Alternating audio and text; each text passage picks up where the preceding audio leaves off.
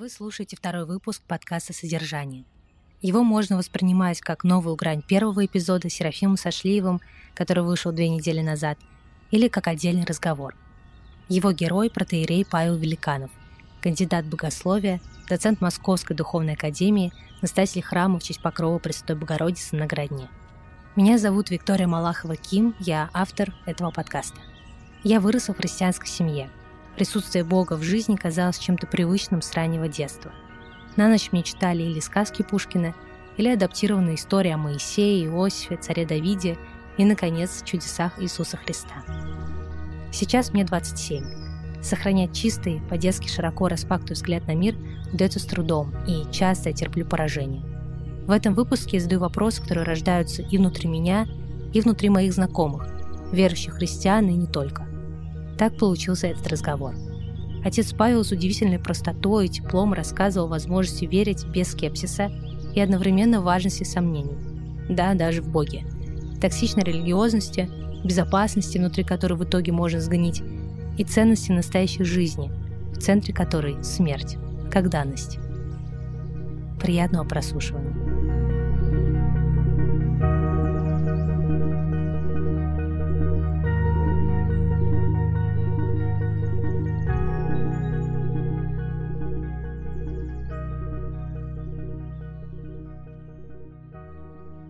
Павел, здравствуйте. Спасибо большое, что согласились э, прийти и поговорить. Здравствуйте. Большое пожалуйста. Я бы хотела начать разговор про веру, как это ни странно, с определения веры, что это такое. Естественно, я открыла Библию перед нашим разговором, наткнулась там на самый, наверное, известный стих, но мне было интересно посмотреть, как он звучит в разных переводах. Угу. И вот я вам сейчас прочитаю, я думаю, вы даже догадываетесь, о чем речь. Вера же есть осуществление ожидаемого и уверенность в невидимом. Или, в другом переводе, уверенность в том, что мы с надеждой ожидаем. И первый вопрос, который мне родился, когда я это прочитала, вера и надежда — это разве синонимы? Вы знаете, когда мы трогаем тему веры с моими студентами в рамках курса основного богословия, э, эта цитата апостола Павла для нас э, является табу, потому что на уроке катехизиса, если студент ответит на вопрос преподавателя, а что такое вера, и выпалит «вера есть уповаемых извещений, вещей обличений невидимых», он сразу получит пять. Но когда я пытаюсь эту фразу попросить их рассказать своими словами, они мгновенно зависают. Потому что слова-то правильные, и трудно спорить с апостолом Павлом, но содержание их абсолютно непонятно. А поэтому я, наверное, зашел бы к теме веры, а, наверное, все-таки не с Нового Завета, а с Ветхого Завета. Потому что у нас есть пример хрестоматийный. Это пример про отца Авраама. И не просто так в Новом Завете и сам Христос Спаситель, и апостолы, да и вообще в целом весь еврейский народ – воспринимает Авраама как отца веры, то есть человека, который задал определенную а, тональность веры как таковой. И вот если мы посмотрим на его образ жизни, то становится понятно, конечно, вера – это куда более сложное, я бы даже сказал, э, драматичное явление. Потому что представить себя на месте отца, у которого единственный сын – который сбежал из языческого окружения, где практиковалось человеческое жертвоприношение, было совершенно нормой, где замуровывали младенцев в стены для того, чтобы осветить жилище. И вот он уходит в полную безвестность, а движим только голосом того, кто его позвал. И не просто уходит, но и оказывается в ситуации, когда ты должен отдать самое дорогое что у тебя есть, тому, кто тебя вывел из ситуации, где царствовало человеческое жертвоприношение. То есть это не просто испытание в плане, а, как можно отцу убить своего собственного ребенка, но это еще не меньшее испытание веры, как понимание того, а кто для тебя объект твоей веры. Ведь фактически Бог ему говорит, ты избежал из Ура халдейского в надежде, что я другой, что я не такой, как эти языческие боги, требующие человеческой крови. А вот теперь ты должен сделать то же самое, как если бы я был таким же. И вот здесь проявляется как раз вера Авраама в то, что, э, несмотря на объективные обстоятельства, которые его буквально вынуждают поверить в то, что Бог плохой, что Бог злой, что ничем не отличается от других богов. И самое, что интересно, сам же Бог пытается Авраама в этом убедить. Авраам говорит, я все сделаю, как ты хочешь. Но я совершенно точно знаю, что ты не такой, что ты хороший. И ключ ко всей этой истории, конечно, он заключается в буквально одном стихе Библии, э, когда описывается, как Авраам вместе с Исааком, сыном, и слугами подошли к подножию горы. И Авраам им говорит, постойте здесь, побудьте здесь, подождите, пока мы не сходим с Исааком и не принесем жертву, и, внимание, спустимся обратно. То есть Авраам стоит перед началом вот этого восхождения страшного, и в его голове уживаются две мысли. Он идет для того, чтобы убить, принести в жертву Исаака, и он абсолютно уверен, что он спустится вдвоем. Вот этот зазор между двумя взаимоисключающими утверждениями и есть пространство веры. Потому что только веруя в то, что Бог силен воскресить Исаака даже из мертвых, вот это позволяет Аврааму не сойти с ума, не войти в состояние раздвоенного сознания – схизиса внутреннего. А, и он, да, действительно, он доходит до предела. Собственно говоря, апостол Павел ведь об этом и говорит, что Авраам э, верил в то, что силен Бог восставить Исаака из мертвых. И поэтому вот этот пример веры, конечно, здесь э, он несколько о другом, чем говорит апостол Павел. Тут, тут наверное, в первую очередь есть смысл – а говорить об определенной уверенности. И вот в еврейском языке понятие веры – это эмуна. Эмуна – это одно из таких основополагающих понятий для иудаизма, вообще для еврейского языка. И, как ни странно, мы во время а, чтения молитв ежедневно, многократно это слово употребляем. Только в нашем таком а, греко ориентированном языке оно превратилось в аминь. Вот это вот м-н, да, а, которое в разных огласовках будет читаться по-разному, это является как бы сутью а, того, чем является вера. Вот, но в еврейском языке не только эмун, но и другие слова, происходящие от, этих, от этой основы, мн, да, это не только эмун, это еще и оман, омен, это все связано с определенной деятельностью, направленной на э, воспитание человека, да, либо на творчество. Э, Омен – это, собственно говоря, такой э, творец, художник, гончар, который делает что-то из неоформившегося материала. Вот он берет кусок глины и начинает эту глину лепить. А, вот вера есть а, тот, с позволения сказать, интерфейс, который позволяет человеку не просто становиться пассивным материалом в руках Божьих, а учиться взаимодействию. Вот представьте себе, если бы у куска глины, или сейчас более популярно, у нас на приходе проходит занятие по, дочка моя ведет, Василиса, а по полимерной глине, когда они лепят а, разных цветов, разной фактуры, ну, одним словом, полный восторг. Представьте себе, что вот у полимерной глины было бы сознание и была бы воля. И вот э, вы берете этот кусок в свои руки, начинаете мять, а глина, а глина начинает сопротивляться. Говорит, слушайте, я вообще не подписывалась под это. Мне это все не нравится. Я лежал себе спокойно в коробке. Меня тут вдруг начали крутить, вертеть, раскатывать. Я, я предприму все силы для того, чтобы этого не произошло. Это вот ситуация э, человека вне веры. А человек, который живет по вере, он очень чуткий, он очень внимательный ко всему, что происходит. И вот вы берете такой кусок полимерной глины, начинаете его раскатывать, только скалкой прикоснулись к нему, а он уже весь распластался. Он сказал, да-да-да, хозяин, хозяин, я понял, что надо сделать, да, да достаточно, достаточно, да, хватит, да. Ага, все, все, все, да, дальше. Вы чуть-чуть начинаете подсобирать. Он сам начинает в этом направлении взаимодействовать, постоянно сверяясь с вами, что он делает. Вот это и есть э, та самая синергия, соработничество между волей человеческой и волей Божьей.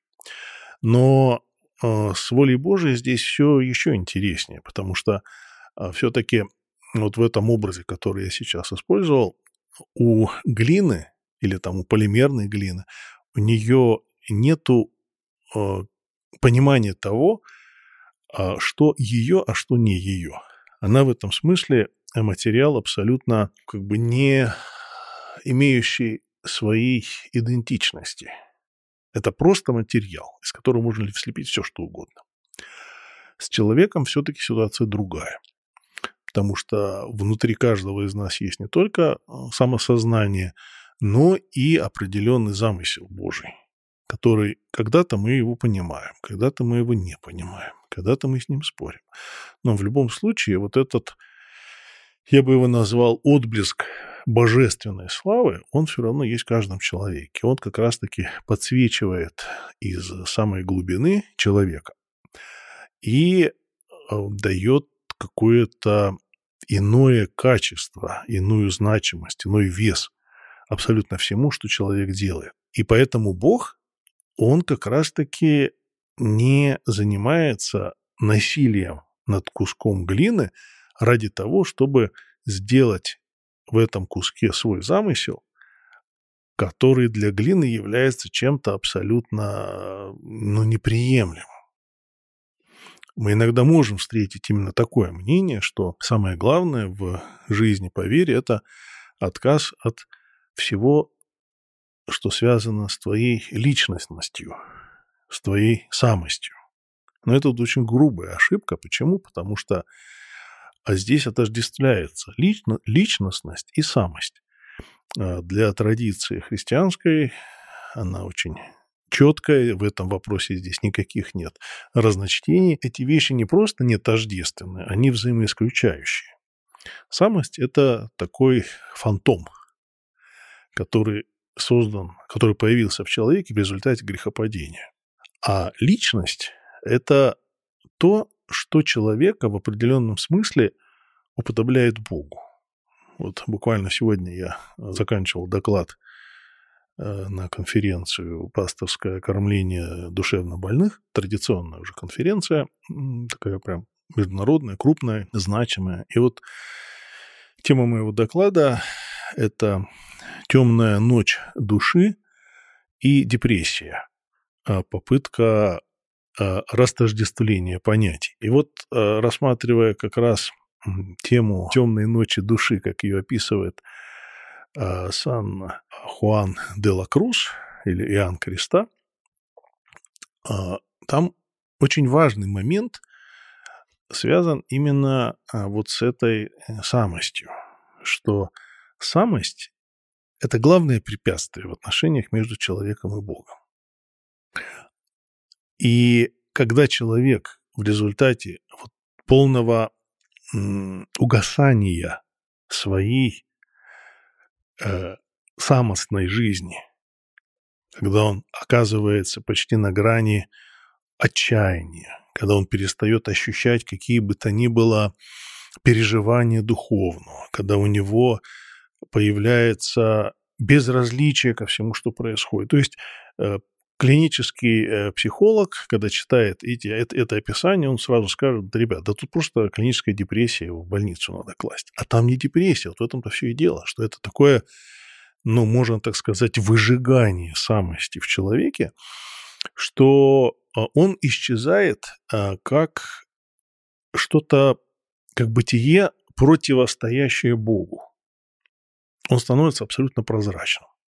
То есть в нем уже ничего э, не пытается э, вот действовать по принципу «а я хочу вот так, вот так вот». Потому что его воля, она абсолютно э, согласна, она абсолютно созвучна воле Божьей. Так вот, в этом состоянии Иоанн, Иоанн Креста, он пишет, что тут появляется, собственно говоря, тождество между человеком и Богом.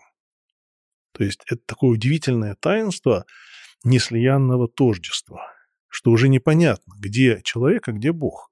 При этом, в отличие от буддизма, человек не поглощается божеством, он не уничтожается как самостоятельное бытие а вот этой божественной сущностью. Он не есть соляная кукла, которая входит в море, и вот по мере вхождения она становится морем, а море становится ей. Нет. И вот это, вот это потрясающее, абсолютно удивительное такое прозрение, духовное, ну, духовная интуиция, что когда человек избавляется от самости, он не прекращает быть тем, что мы называем личностью. Но эта личность, она становится богоподобной. И, э, собственно говоря, вот на это-то и направлена полноценная вера. Почему я такую долгую предысторию рассказал, что э, в вере Бог хочет от нас именно этого. Почему вот апостол Павел говорит, что уже не я живу, но живет во мне Христос. Да, это же именно об этом, что он сам для себя, он перестал быть интересен. Потому что понимает, ну, ну что у меня может быть? Все, что у меня может быть, оно очень ограничено, оно очень ущербно, оно несовершенно. Когда же мы настолько вот врастаем в эту жизнь, в это бытие с Богом, что тут уже непонятно, чье где, э, то, конечно, это ну, некий предел, о котором только может человек мечтать. Э, вы знаете, в моей жизни был один эпизод, я вообще-то его рассказываю, для меня он как-то, не знаю, я бы сказал, даже ну, какой-то такой прям радикального переворота стал этот эпизод. Мы как-то с детьми ехали из бассейна домой, я за рулем, и вот мои детки все напарились, нагрелись, все такие довольные. Торжество удовольствия во всех смыслах. Я задаю вопрос, он говорит, дети, может, вы еще чего-нибудь хотите? Такой решил сыграть в хорошего папочку, который все детям разрешает. А, вот. Ну и там, значит, моя одна дочка говорит, давай поедем перекресток, купим тортик какой-нибудь, что-нибудь вкусненького покушаем, чайку попьем. Другой сын говорит, ну нет, тортик на ночь, это неправильно, давайте лучше в детский мир заедем, там как раз должны были привезти новый каталог Лего. А младший ему тогда было, ну, лет 6-7, не больше. Вот он молчит. Я говорю, а ты чего молчишь? И тут он выдает фразу, которую я на всю жизнь запомнил. Он выдал следующий. Говорит, говорю, а, а ты куда хочешь ехать? И он мне отвечает, говорит, а я хочу ехать туда, куда хочешь ты. И все. Понимаете, это было, как говорят, на голубом глазу сказано с такой легкостью и вот просто совершенно искренне, что было понятно, что мы действительно, куда бы я ни поехал, или не поехал бы вообще никуда, или мы просто вернулись бы домой и занялись обычными своими делами, ему в любом случае будет хорошо, потому что для него гораздо важнее а, быть вместе со мной.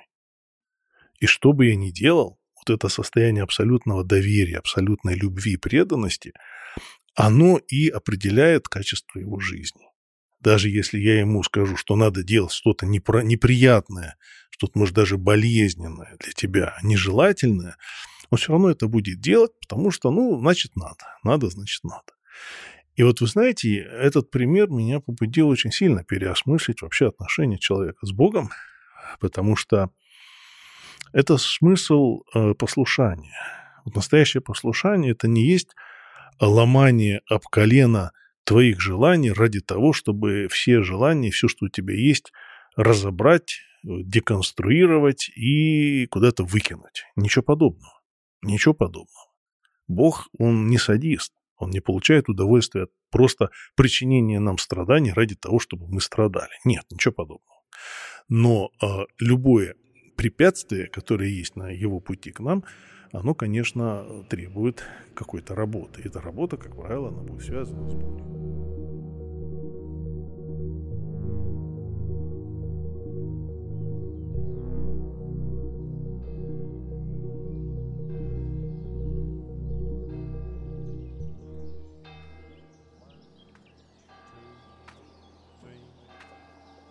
Повод для небольшой паузы в разговоре – рассказ о моем телеграм-канале «Виток», в котором я пишу о прочитанных книгах, просмотренных фильмах, делюсь рекомендациями лекций, курсов и размышлениями о вере в том числе. Ссылку на телеграм-канал можно найти в описании этого выпуска.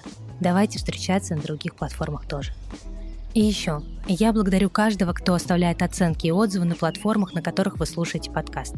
А еще тех, кто рассказывает о нем в своих социальных сетях, отмечая меня и героев. Благодаря этой поддержке наш проект вышел в топ-20 всех подкастов на Apple через пару дней после выхода, а значит приобрел новых слушателей. Поэтому напоминаю, оценки, отзывы, отметки очень важны. Это самое большое спасибо для всех, кто создает содержание.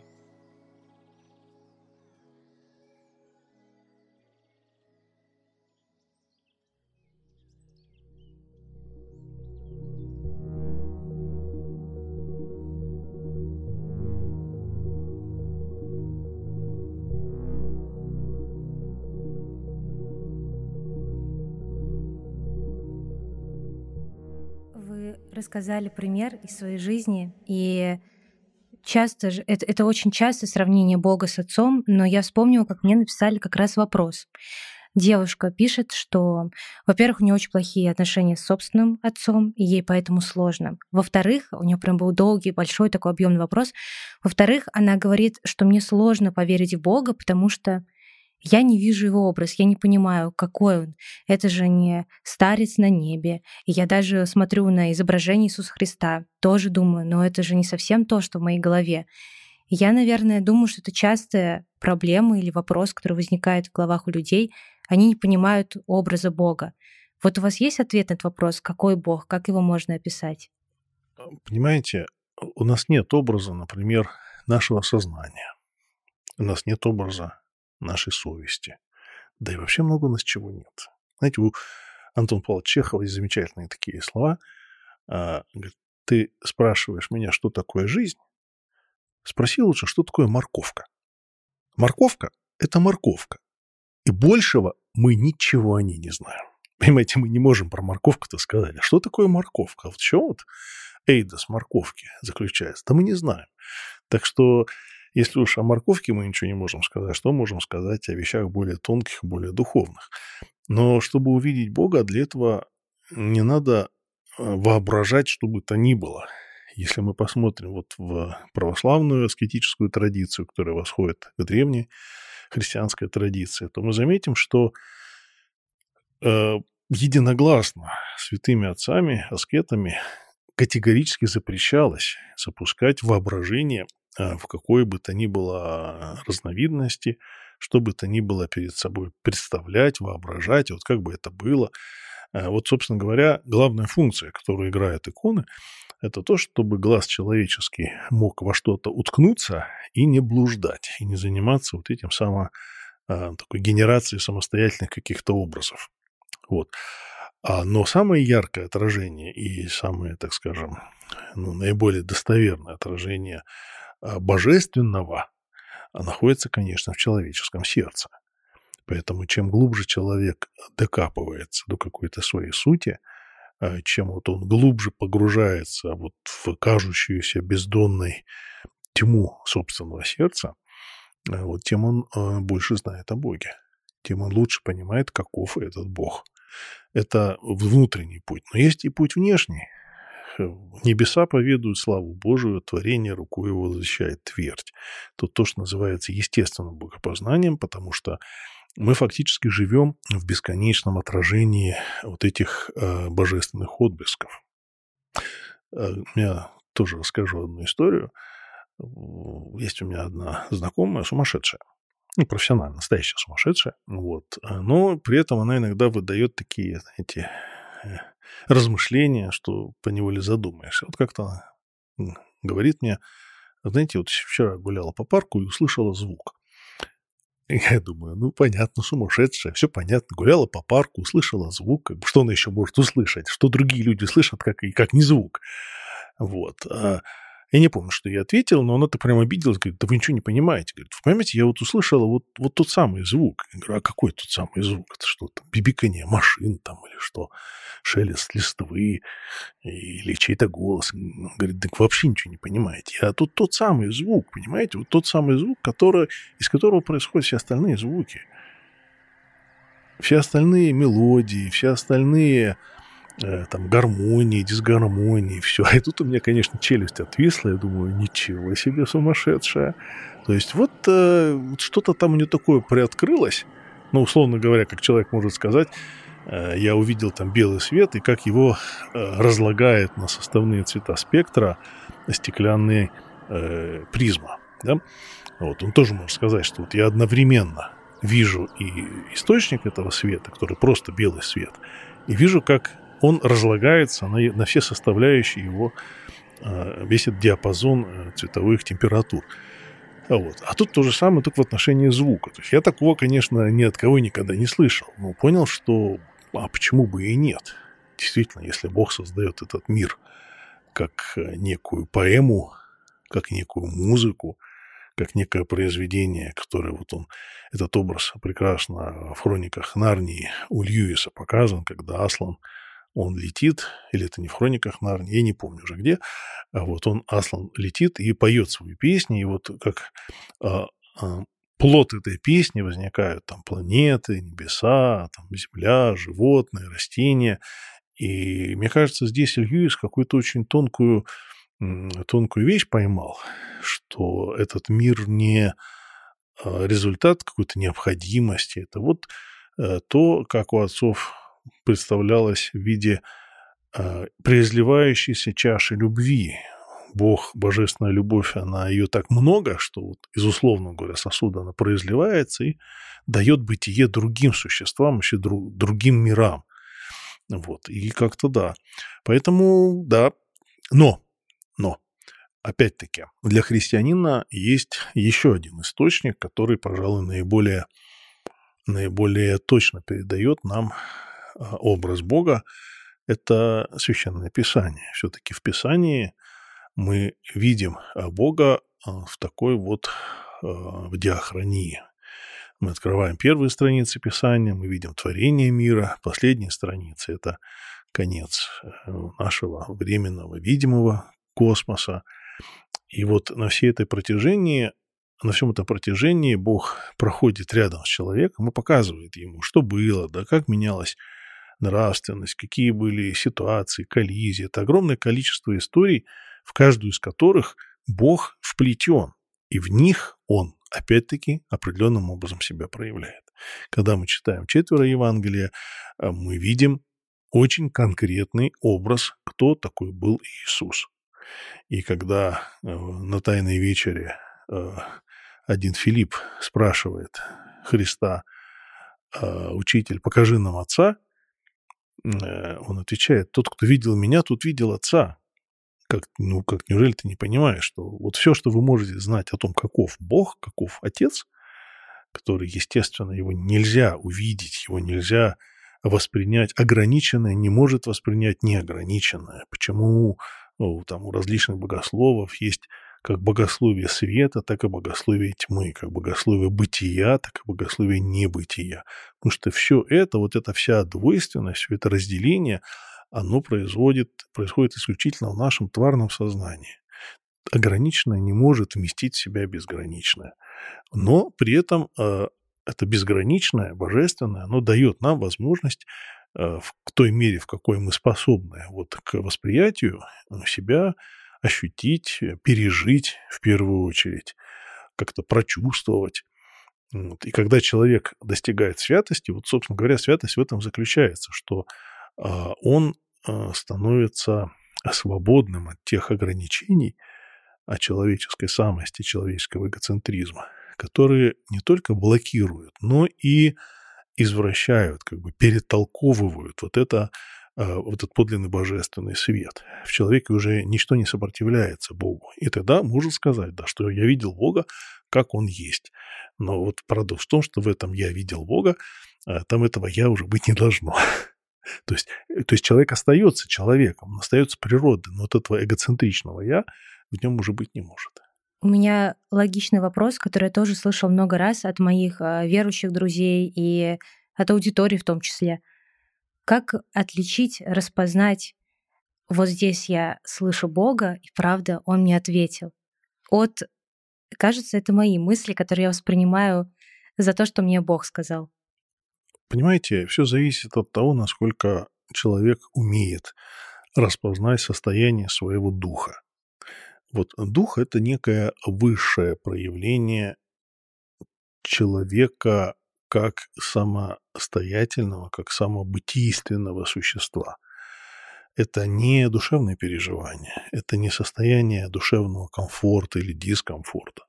Но вот плод духа, он тоже четко указан а, в посланиях апостола Павла, да и в Евангелии об этом тоже мы встречаем упоминание. Плод духа есть любовь, радость, мир, кротость, благость, долготерпение, милосердие, воздержание. И вот а, когда человек чувствует себя в этой тональности, а это очень конкретная тональность, вы не можете сказать, что я там э, нахожусь в духе, но при этом меня всего трясет от зависти. Или там я нахожусь в духе святом, но меня при этом э, мне ничего делать не хочется, у меня полная апатия, уныние и руки опустились. Это все как раз-таки состояние душевного и духовного расстройства. А вот как, и вот в этом состоянии, конечно, человек, ну, он едва ли может воспринимать э, откровение, так скажем, свыше, а просто потому, что у него, как сказать, он не на той частоте существует у него, знаете, как у радиоприемника, сбилась частота вещания, вот он какой-то шум слышит, а что пытается пробраться, продраться к нему сквозь а, вот эти фоновые звуки, он разобрать не может. А когда человек, наоборот, находится в добром расположении духа, то тогда, конечно, а, он в состоянии распознать вот эти божественные, ну, некие э, откровения, некие божественные свидетельства. При этом надо тоже понимать, что они, как правило, не бывают агрессивными. Они крайне редко бывают настолько прям вот яркими, очевидными, что тут уже, как говорится, э, ты ничего не можешь сделать. Бог приходит очень скромно, очень потаенно. Он не рождается в этом мире там с фанфарами, с фейерверками, с какими-то массовыми гуляниями. Он рождается он в пещере, в хлеву, со скотиной. И в этом глубочайший смысл, это глубочайший образ, что Бог, Он э, не хочет себя как бы навязывать никому. Христианство утверждает о невероятной божественной деликатности. Все рядом стою и толку, стучу. Не распахиваю дверь с удара ноги, хотя ничего не препятствует, до тех пор, пока сами не откроют. Поэтому духовно опытный человек, он в первую очередь внимательно относится именно к таким, условно говоря, слабым импульсам, легким, каким буквально, которые человек замечает краем глаза, не сфокусированный на этом. Где-то там вот что-то сбоку, там что-то там промелькнуло, он, это отмечает, фиксирует, а дальше смотрит, как оно, куда оно будет развиваться. То это, не то, как по-другому надо все это развернуть. Вот. А чаще всего наши собственные мысли, ощущения, пожелания, но они настолько э, пропитаны вот этим доминированием нашей самости, что мы не то, что их не можем не заметить, они на нас обрушиваются своей очевидностью, своей неизбежностью, я бы сказал, определенной такой диктатурой. Ты только попробуй не сделай, что тебе твоя самость требует. Ну, тебя сразу в такую фрустрацию бросит, что мало не покажется, чтобы знал на следующий раз, что себя надо слушаться.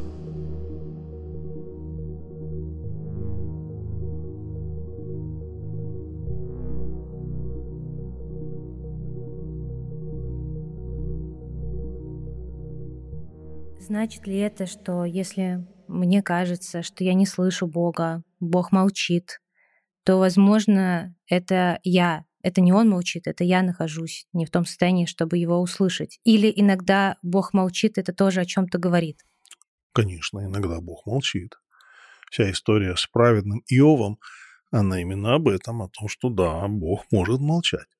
Точно так же, как иногда родители могут тем или иным образом наказывать ребенка, в том числе и молчанием. Да, это родительская манипуляция. Да, с точки зрения психологии это ничего хорошего но ведь работает. В этом смысле, конечно, божественное молчание, вообще любое движение со стороны Бога к человеку, оно всегда пропитано, а, во-первых, огромной любовью, а во-вторых, большой мудростью. Потому что а, в нашем, наша любовь, человеческая любовь, она зачастую может быть разрушительной. Мы часто смешиваем любовь и жалость. Вместо того, чтобы, условно, там, ребенка, ребенка что-то требовать, даже когда он этого не хочет. Даже когда в нем что-то там сопротивляется, мы понимаем, что когда он вырастет, когда он поймет, что спасибо тебе, мама и папа, что ты, словно водил, водил, водили нас в музыкальную школу, которую мы ненавидели. А вот через 20 лет мы снова сели за инструменты, наши пальчики заиграли. И мы поняли, что если бы вы не водили, если бы в этом смысле вы от нас не требовали бы этого, то мы бы и одного аккорда сыграть не смогли. А тут раз, смотришь, там пару дней поиграл, человек уже играет. Вот. А из жалости мы можем, мы становимся а, управляемы не, именно не любовью, не любовью к нашим детям. Поэтому наша любовь, она, к сожалению, такая, знаете, амбивалентная. Она может быть как на пользу, так и во вред человеку. А вот божественная любовь, она может быть очень горькой.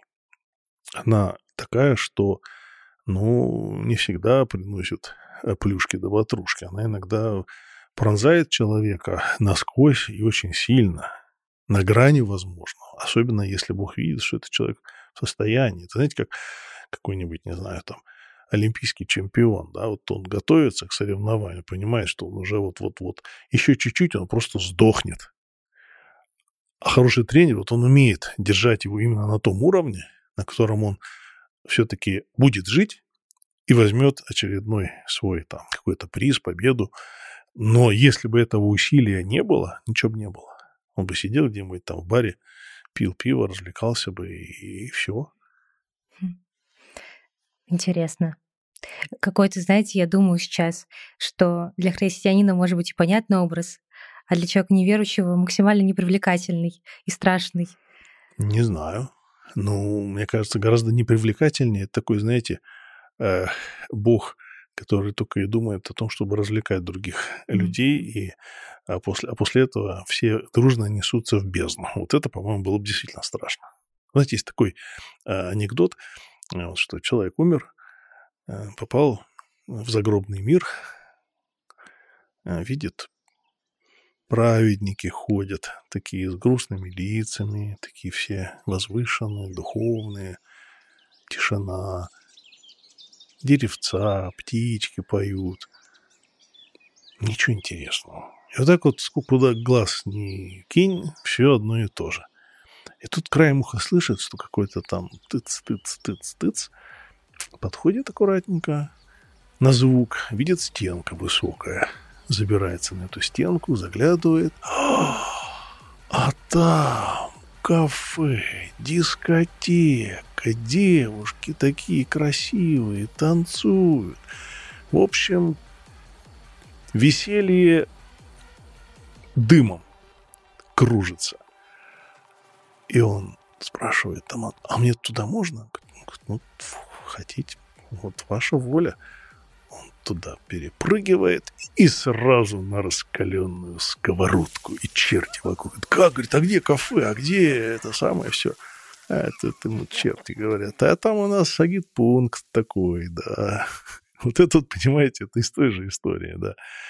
Что на самом-то деле христианство, оно говорит не о просто каких-то развлекательных вещах, оно говорит о вещах существенных, сущностных вещах и вот одной из таких, ну, в общем-то, сущностных вещей является отношение к смерти и вообще отношение к боли. То, что в современной э, культуре, общемировой культуре уже принято как своего рода некий стандарт вытеснения самой темы смерти, смертности, э, того, что, да, бывают ситуации, когда человек должен научиться переносить боль. Без этого ничего другого он не сможет достигнуть. Ничего вообще. Потому что вот наше эго, оно хочет комфорта, оно хочет покоя, хочет удовольствия, хочет сладости, и к чему это в итоге приводит. Я был недавно на одной конференции, где слушал интересный доклад а, психолога, которая работает именно с школьниками.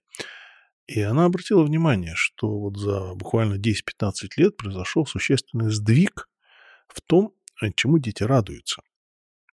Дети разучились радоваться маленьким простым вещам, потому что они отравлены легкостью получения э, очень таких эмоционально напряженных состояний через социальные сети, через гаджеты, через это погружение в это бесконечное щекотание нервной системы. И на более простые вещи ребенок уже не реагирует. Он уже смотрит на улицу, идет снег, и чё? Ну, заметь, ну да, идет снег, и что, я лучше вот свою игру, там, где у меня батл, там, где просто все там бегают, стреляют, там кровь шмытками, там все во все стороны.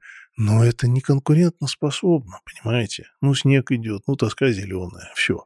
А раньше ребенок мог, я себя вспоминаю в детском возрасте, там мог просто полчаса просто стоять на улице и смотреть, как идет снег. Ты понимал, что вот это вот бытие, ты как-то в него... Я, я сейчас понимаю, что это состояние какого-то, какой-то включенности в жизнь, в бытие, что это, собственно говоря, такая, можно так сказать, даже молитва, определенная молитва. Ты вот принимаешь тот мир, который Бог тебе в данный момент посылает, и радуешься ему.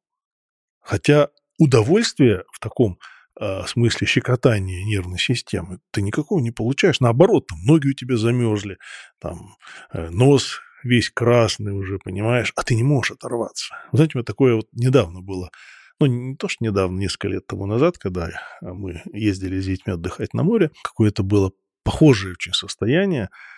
Э, я тогда решил попробовать э, ночную подводную рыбалку, такую подводную охоту. Вот. Э, ну и э, в одну безлунную ночь вышел на, на добычу, опустился в воду, включил фонарь и про все забыл. Потому что передо мной распахнулся тот мир, который днем мы не видим. Мы вот вроде бы уже столько раз плавали в этом месте, и все понимаешь, и рельеф знаешь, и какие тут, может быть, там рыбки.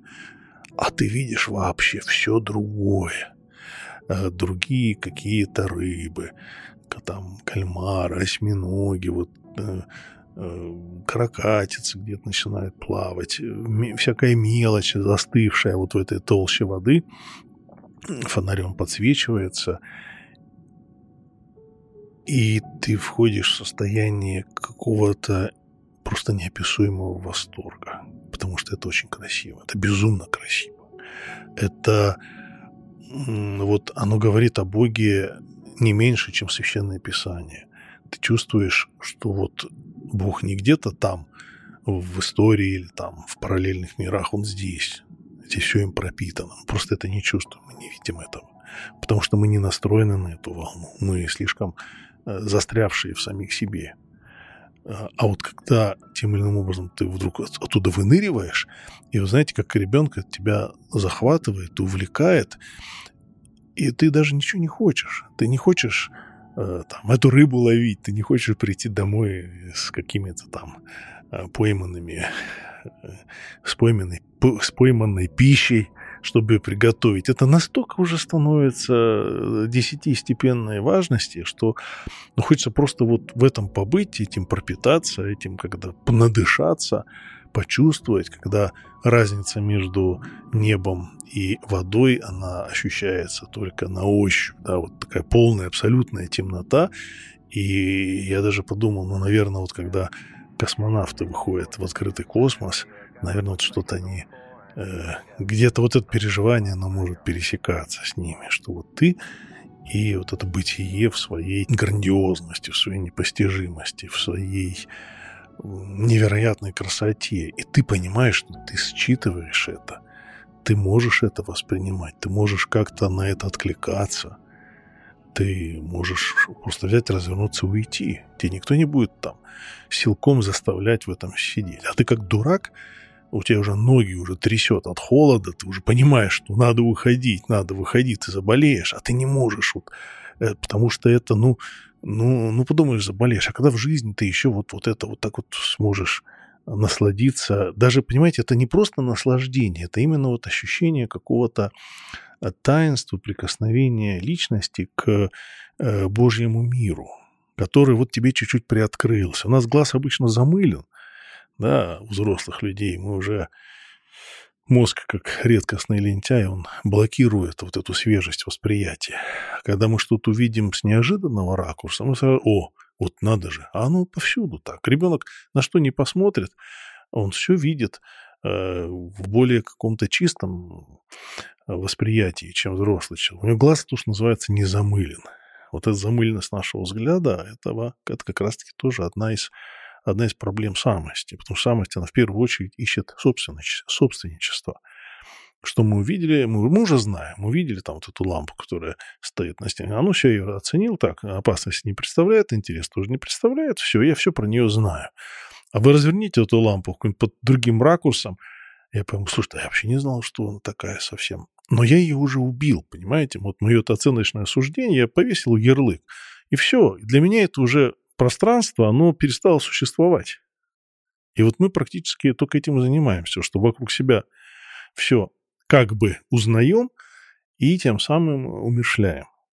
А человек Божий, человек, который живет вот в постоянном ощущении этого взаимодействия с Богом, а, а он никому он свое не навязывает – и поэтому ему везде хорошо, в любом пространстве, в любое время, где бы что ни происходило. Он, для него все новое, для него все свежее, для него все интересно. И это именно такое, именно о таком восприятии говорит Христос, когда э, говорит, что будьте как дети. Это вот как раз-таки есть та самая здоровая детскость, а детскость незамутненность своими тараканами, которые живут в нас, а именно вот непосредственностью. Такое интересное слово вы сказали. Я посмотрела на эту лампу, и все, ее уже убил. Э, никогда не думала об этом в этом контексте. И интересно, что я потом хотела вас как раз спросить. Вот мне 27, и я уже чувствую, как э, детский распахнутый широко взгляд на мир как будто бы становится все меньше и меньше. И меня это очень волнует, как сохранить э, вот этот в себе и задор, и ну и правда следовать этим словам Иисуса Христа, будьте как дети, потому что понимаю, что это э, чистая вера без э, скепсиса, без каких-то... Часто подталкивают, вот ты больше и больше информации потребляешь, тебе постоянно какие-то вопросы внутри возникают. И вроде бы, с одной стороны, я рада этим вопросам, потому что это же провоцирует меня на какую-то живую мысль. С другой стороны, не меня пугает, потому что я знаю, что раньше смотрела вообще другими глазами. И вот то, что вы сейчас описывали, очень хочется, чтобы это было каким-то, ну, может быть, не перманентным, но гораздо более частым состоянием, чем обычно. Да, но это и есть задача жизни в духе. Угу. Вот все, что имеет церковь, все духовные практики, они ведь нацелены только на то, чтобы человека прочистить, чтобы научить его настраивать свое тело, свою душу, свой дух так, чтобы быть предельно созвучными божественной воле. И когда это происходит, э, человек очень ярко ощущает вот это обновление. Он чувствует, что э, это не результат его усилий. Тут нет прямой зависимости. Я вот прочитал три акафиста, пять канонов, сходил в церковь, поисповедовался, причастился, и обязательно должна на меня снизойти божественная благодать. Это, конечно, ничего подобного. Но если я это не сделаю, ну, то, скорее всего, может, тоже может ничего не произойти. Но я, по крайней мере, своими действиями, своими поступками, я дал понять туда наверх, я отправил запрос. Господи, я хочу, чтобы вот ты как-то меня посетил. И я со своей стороны, как мы приглашаем там кого-то в гости, мы же не пригласим его там, не будем встречать только что проснувшимися, там, неумытыми, нечесанными, с грязью и так далее. Мы же приберемся, а мы же а, озадачимся тем, чтобы что-то накрыть на стол, да, э, если занавески не стираны, значит, хотя бы занавески погладим, постираем. Вот поэтому что-то со своей стороны мы сделаем, и это будет как раз-таки, с одной стороны, для нас самих праздником, а с другой стороны, человек увидит, что да, нас, э, что его ждали, что он не просто так, он не абы что. А тут речь идет, конечно, об отношениях с Богом. И поэтому, с одной стороны, вот это очень важно, но с другой стороны, нельзя забывать, что это всего лишь инструментарий. Это всего лишь эм, средства, направленные на цель э, очистки или такого вот избавления от, от всего того, что препятствует Богу в нас действовать, в нас светить. Вот. Если это не происходит, то, конечно, надо разбираться, в чем причина. Где именно мы застряли, где мы пошли не тем путем, в какой тупик мы уткнулись, потому что есть и такой феномен, как токсичная религиозность, невротическая религиозность, которая неразрешима в рамках, собственно, религиозной системы. Она требует другого инструментария, она требует других подходов. И пока эта ситуация не разрешится, то вся эта религиозность становится, ну, в общем-то, разрушительной. Когда вы говорили про религиозность, я еще подумала, что в целом зачастую люди, которые просто совершают обряды, они как бы и не сомневаются никогда. Они просто делают какие-то технические вещи. А, наверное, когда у тебя правда вера живая, она может быть подвержена иногда сомнениям, но ты все равно выруливаешь на другой путь. Ну да, тут как бы сразу две темы. Это первая тема сомнения. Конечно, сомнения естественным образом должны быть, потому что вера растет только через кризисы. И эти кризисы иногда зачастую бывают ну, очень мощными. То есть, когда мы условно определенный наш ресурс уже отработали, то Господь нас прокачивает дальше, помещая в такие кризисные ситуации, в которых нашей предыдущей веры уже не хватает. И это нормально, потому что вот через преодоление всего того, что нас выталкивает из веры, мы обретаем другое качество самой веры. И поэтому здесь их как раз не надо бояться этого неверия. Гораздо страшнее, когда человек говорит, слушайте, да у меня вообще никаких кризисов веры нету. Я вот как верил с младенчества, так до конца и верю. Вот тут у меня уже большие вопросы, потому что если ребенок в какой-то момент не разуверился, если он не отвернулся от всего, если он как-то, ну, по-другому себя не смог а, определить вот в пространстве религии, это очень подозрительно. Это очень странно есть разница между детской верой, верой там, подростковой верой взрослого человека. Это не одна и та же вера. Это веры, которые отличаются.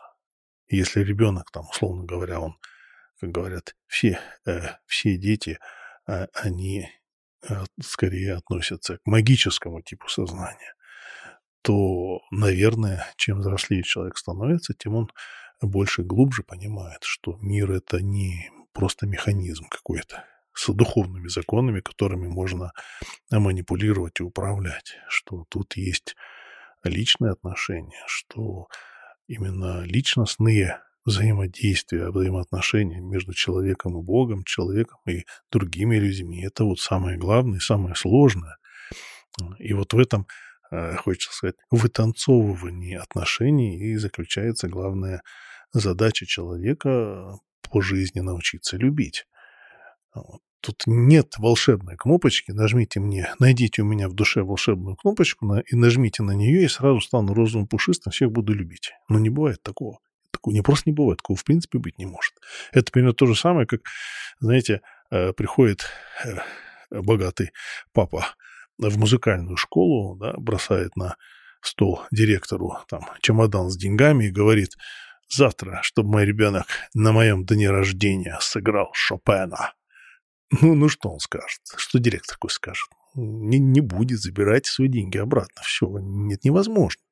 Но то же самое и здесь. Мы не можем научиться любить, нажав какую-то там комбинацию из э, действий. хоть ритуальных, хоть неритуальных, хоть психологических. Не, нет, это сложно. Это, собственно говоря, это и есть смысл всей жизни человеческой.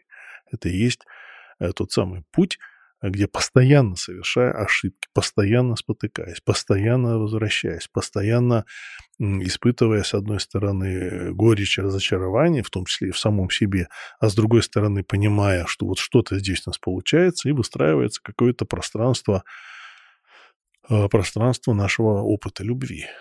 И, наверное, только когда этот человек, опять-таки, выйдет на какое-то состояние уже более-менее стабильное, тогда уже он можно сказать, созрел как плод, который можно снять. Обращение к Богу только в хорошие или только в плохие времена? Это лицемерие со стороны человека? Нет, это просто потребительство. Тоже хороший ответ, да, на самом деле.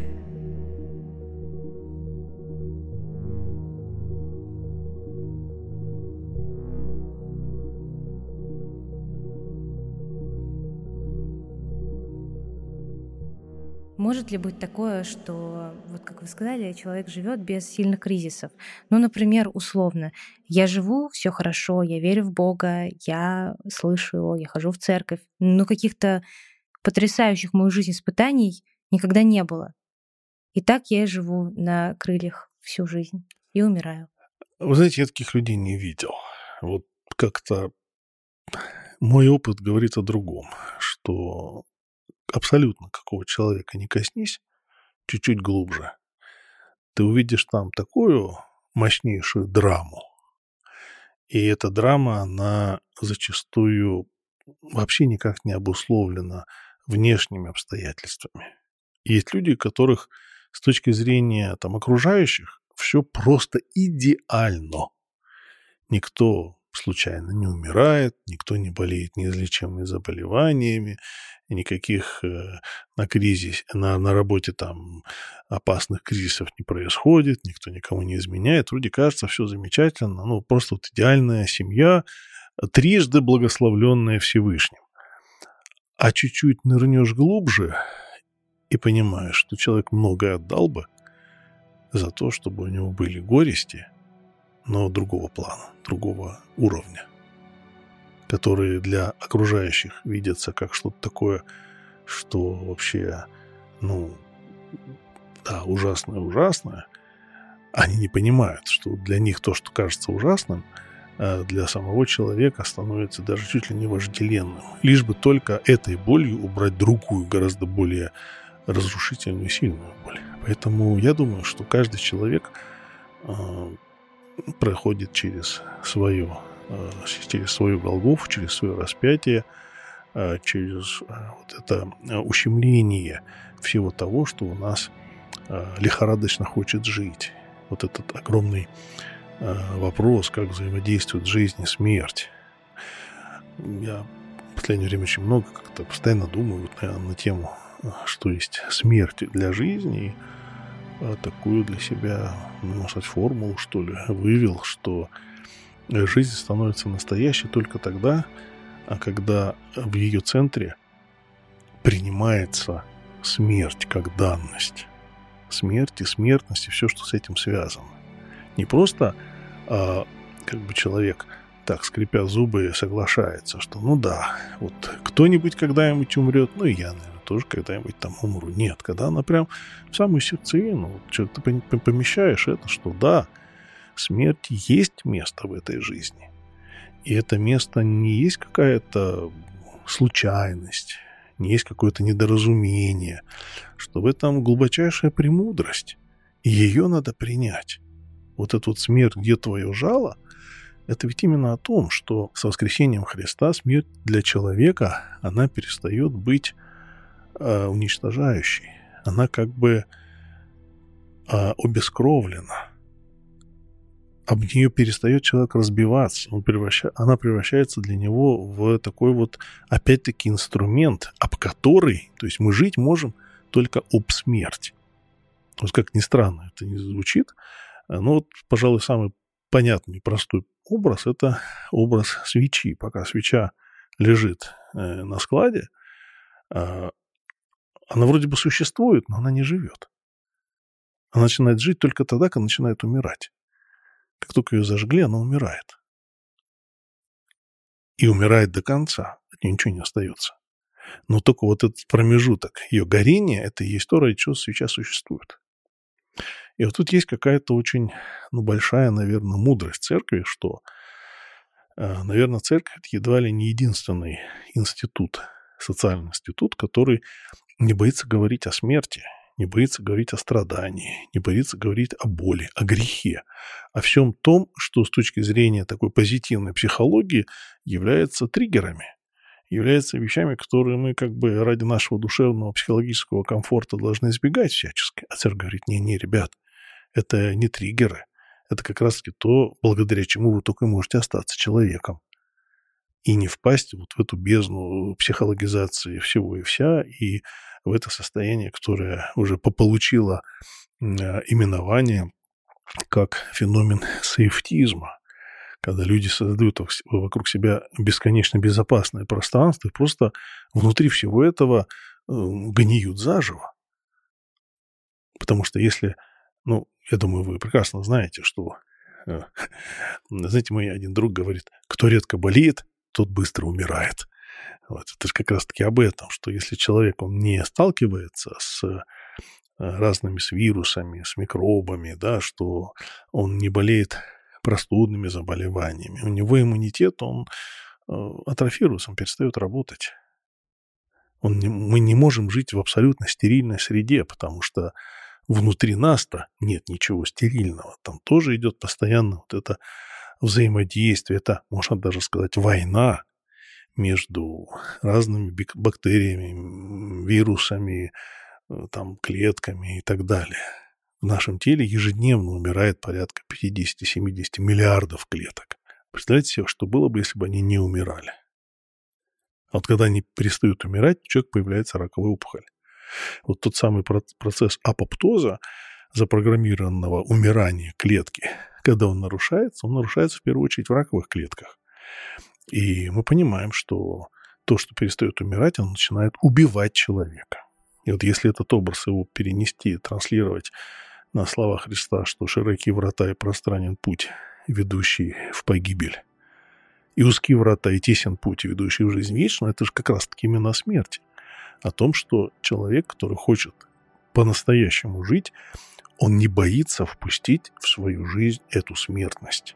Он не боится обернуться лицом к необходимости ущемлять себя в своих там желаниях, в своих похотях, Э, в, в своей воле, в том, чтобы вот, понимаете, э, у жизни, которая сама по себе оставлена вот без этой рамки смерти, у нее такое свойство э, какой-то сверхтекучести. Она готова собой все заполнить, и заполняя все, она все это уничтожает. И тут как раз-таки как та самая, ну, клетка с нарушенным апоптозом.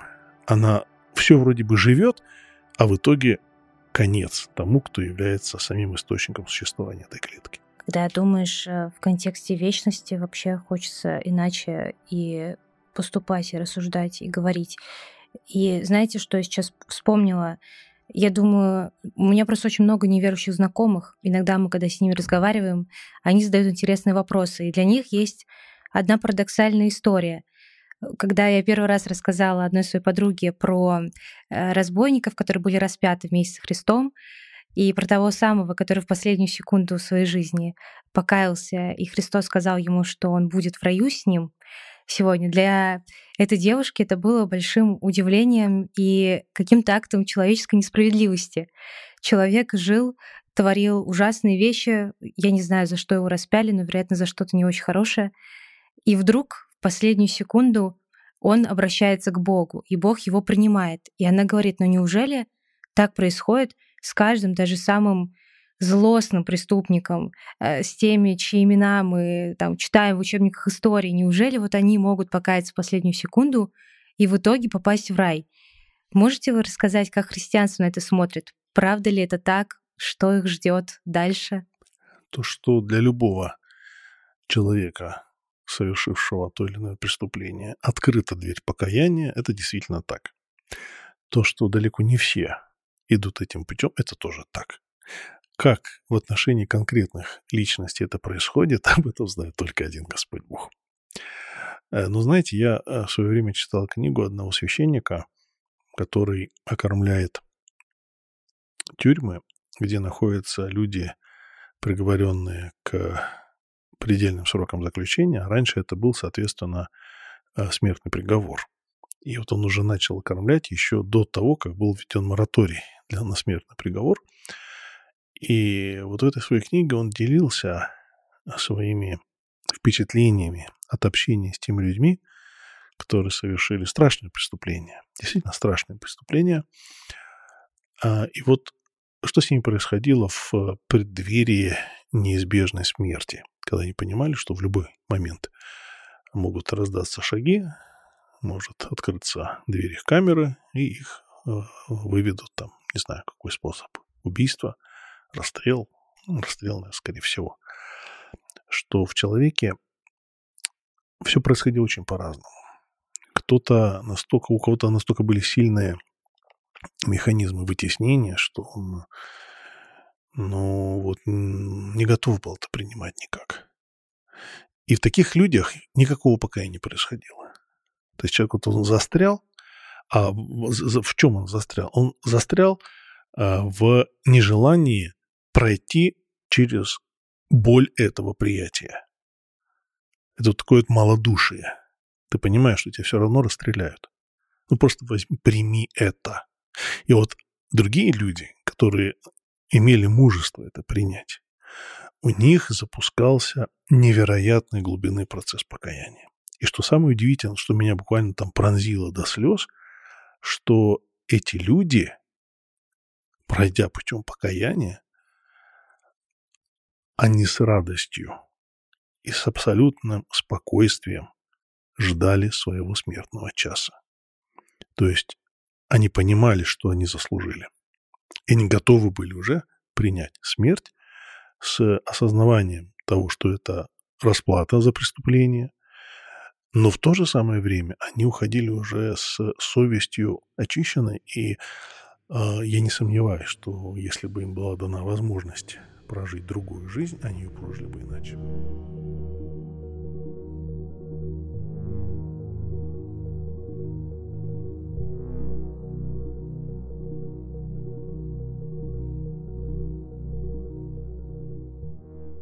Хотела задать вам завершающий вопрос. Он для тех людей, которые слушали этот разговор, а, но которые еще не слышали Бога ни разу в своей жизни или не обращались к Нему и не задавали, возможно, себе даже как-то глобально и честно вопрос о его существовании. Вот если человек э, задается сейчас вопросом, что, какие шаги можно предпринять, э, чтобы встать на эту дорогу или открыть свое сердце в то самое сердце, в которое стучится Христос, про что мы говорили ранее? Я бы предложил в первую очередь научиться смотреть внутрь себя самого и различать свои состояния.